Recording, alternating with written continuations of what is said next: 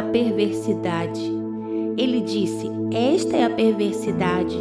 Perguntei ao anjo: Para onde estão levando a vasilha?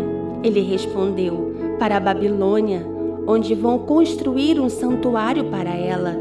Quando ficar pronto, a vasilha será colocada lá em seu pedestal. Zacarias 5, 8, 10 e 11. Desde o Éden, o reino das trevas tem lutado para ser estabelecido. O inferno e seus anjos têm sedimentado raízes no coração do homem. O inimigo sugere a destruição, mas é o homem que efetiva o pecado. Quando a semente do pecado frutifica, a iniquidade se torna algo vivo, se torna uma voz que aponta a direção e passa a exercer comando sobre as nossas reações, decisões e intenções.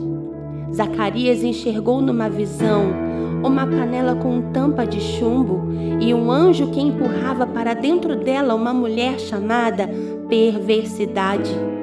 Essa panela foi levada para a Babilônia para ser colocada em um santuário, num altar, em um pedestal.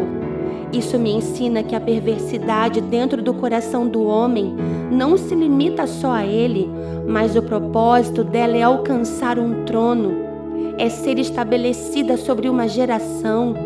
A iniquidade que permanecer em meu coração, sem que eu me arrependa e sem que haja remissão, encontrará em mim um santuário, encontrará em meu espírito um lugar de governo, e de lá começará a ditar uma nova cultura.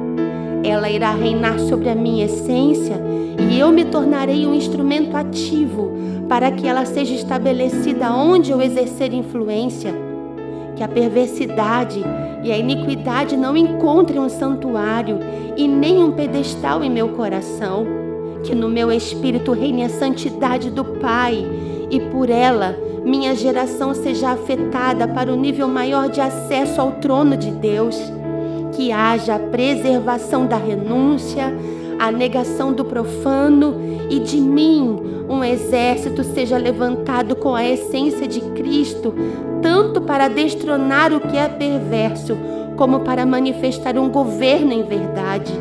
No meu santuário, o pedestal sempre será a cruz vazia e o trono sempre será ocupado pelo Cristo que venceu.